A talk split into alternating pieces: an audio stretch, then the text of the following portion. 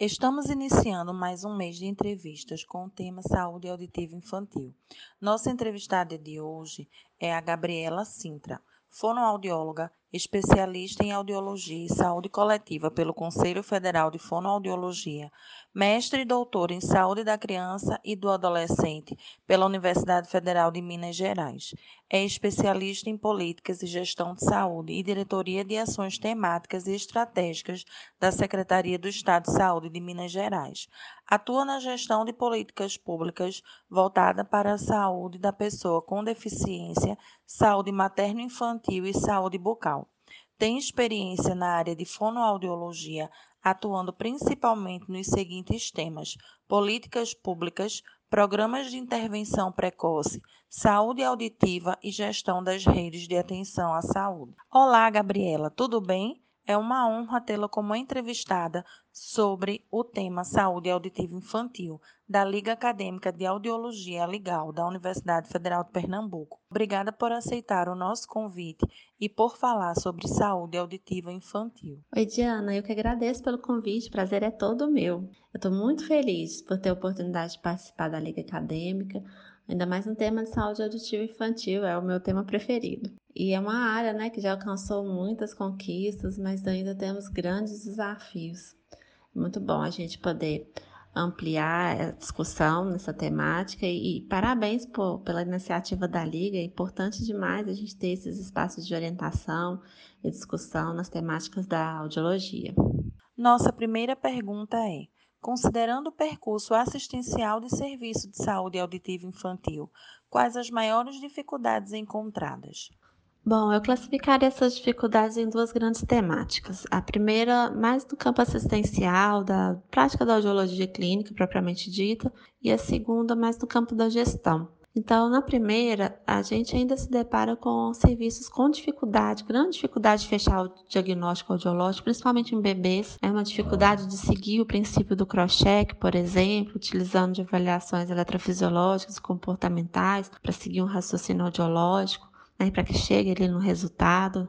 E também uma limitação, às vezes, de acesso aos equipamentos de ponta, equipamentos de qualidade, que possam permitir o, o, diagnóstico de qualidade, né, com manutenção, com estrutura física adequada. Então, eu considero isso um grande dificultador. Ah, no campo da gestão, é, a gente tem a criança que sai da triagem auditiva neonatal, né? Às vezes falha ali na, na triagem e precisa muitas vezes ir para outro serviço para fazer o diagnóstico e adaptação de aparelho auditivo, e às vezes outro serviço onde a reabilitação será feita.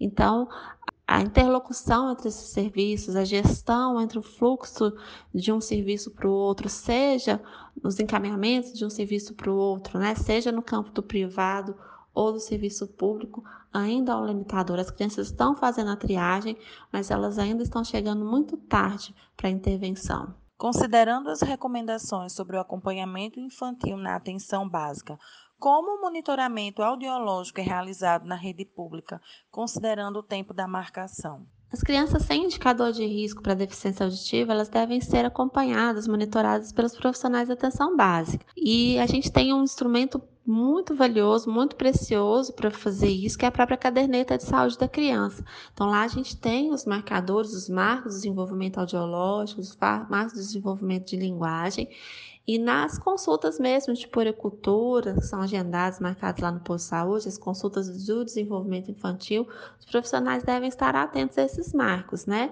Então, diante de algum atraso, diante de alguma queixa, essa criança precisa ser encaminhada para atenção especializada, para uma avaliação diagnóstica mesmo, né?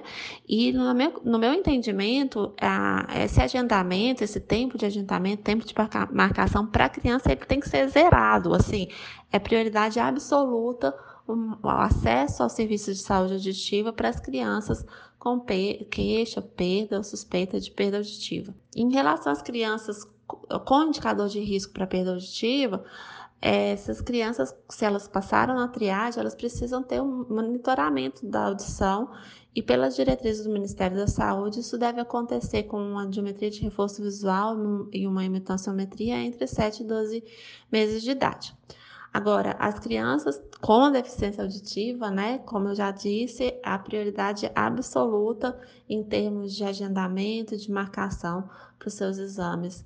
Pelo menos é assim que a gestão deve, deve né, se organizar.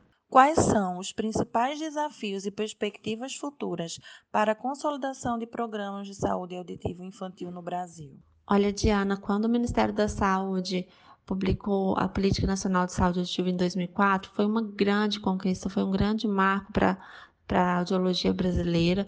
A gente começa a falar em democratização do, do diagnóstico audiológico, do uso do aparelho auditivo, da reabilitação, e não só na criança, né, que é o tema que a gente está falando hoje, mas adulto, idoso, todo cidadão. Depois com a rede de cuidados, também política nacional, né, a política da, da, rede de cuidados da pessoa com deficiência, a gente fala ainda mais da integralidade da pessoa com deficiência, amplia o financiamento, por exemplo, desses serviços, né, para qualificação desses serviços, eu entendo isso com uma grande perspectiva, porque a gente, inclusive, está em fase de ampliação desses serviços que, dão, que prestam assistência à saúde auditiva. Então, enquanto desafio, o grande desafio que eu acho que a gente tem é uma publicação de uma política nacional de triagem auditiva neonatal, de saúde auditiva na infância. A gente tem as diretrizes, mas falta uma política que invista, inclusive financeiramente, mas não apenas financeiramente, mas invista num sistema nacional mesmo, que permita que os estados se incorporem a esse sistema nacional para identificar qual é a cobertura dessas crianças, como essas crianças que são triadas, elas estão chegando no tempo certo, no diagnóstico, né? Que isso possa ser monitorado de uma forma mais efetiva e assertiva, para que a criança o nosso objetivo principal é que a criança com perda auditiva consiga desenvolver a linguagem. Isso está acontecendo? Então, acho que é o nosso grande desafio. Muito obrigada, Gabriela. Não temos dúvidas que suas respostas contribuíram demais para o aprendizado de quem nos ouve. Esperamos poder contar com a sua participação em entrevistas futuras. Um grande abraço. Eu que agradeço, é sempre um prazer falar sobre saúde auditiva na infância e mais uma vez agradeço a oportunidade de estar aqui com vocês. Desejo muito sucesso para essa ação da Universidade Federal de Pernambuco, né, pela Liga Acadêmica de Audiologia e, claro, me coloco à disposição. Será um prazer é, participar com, vo com vocês de outras oportunidades.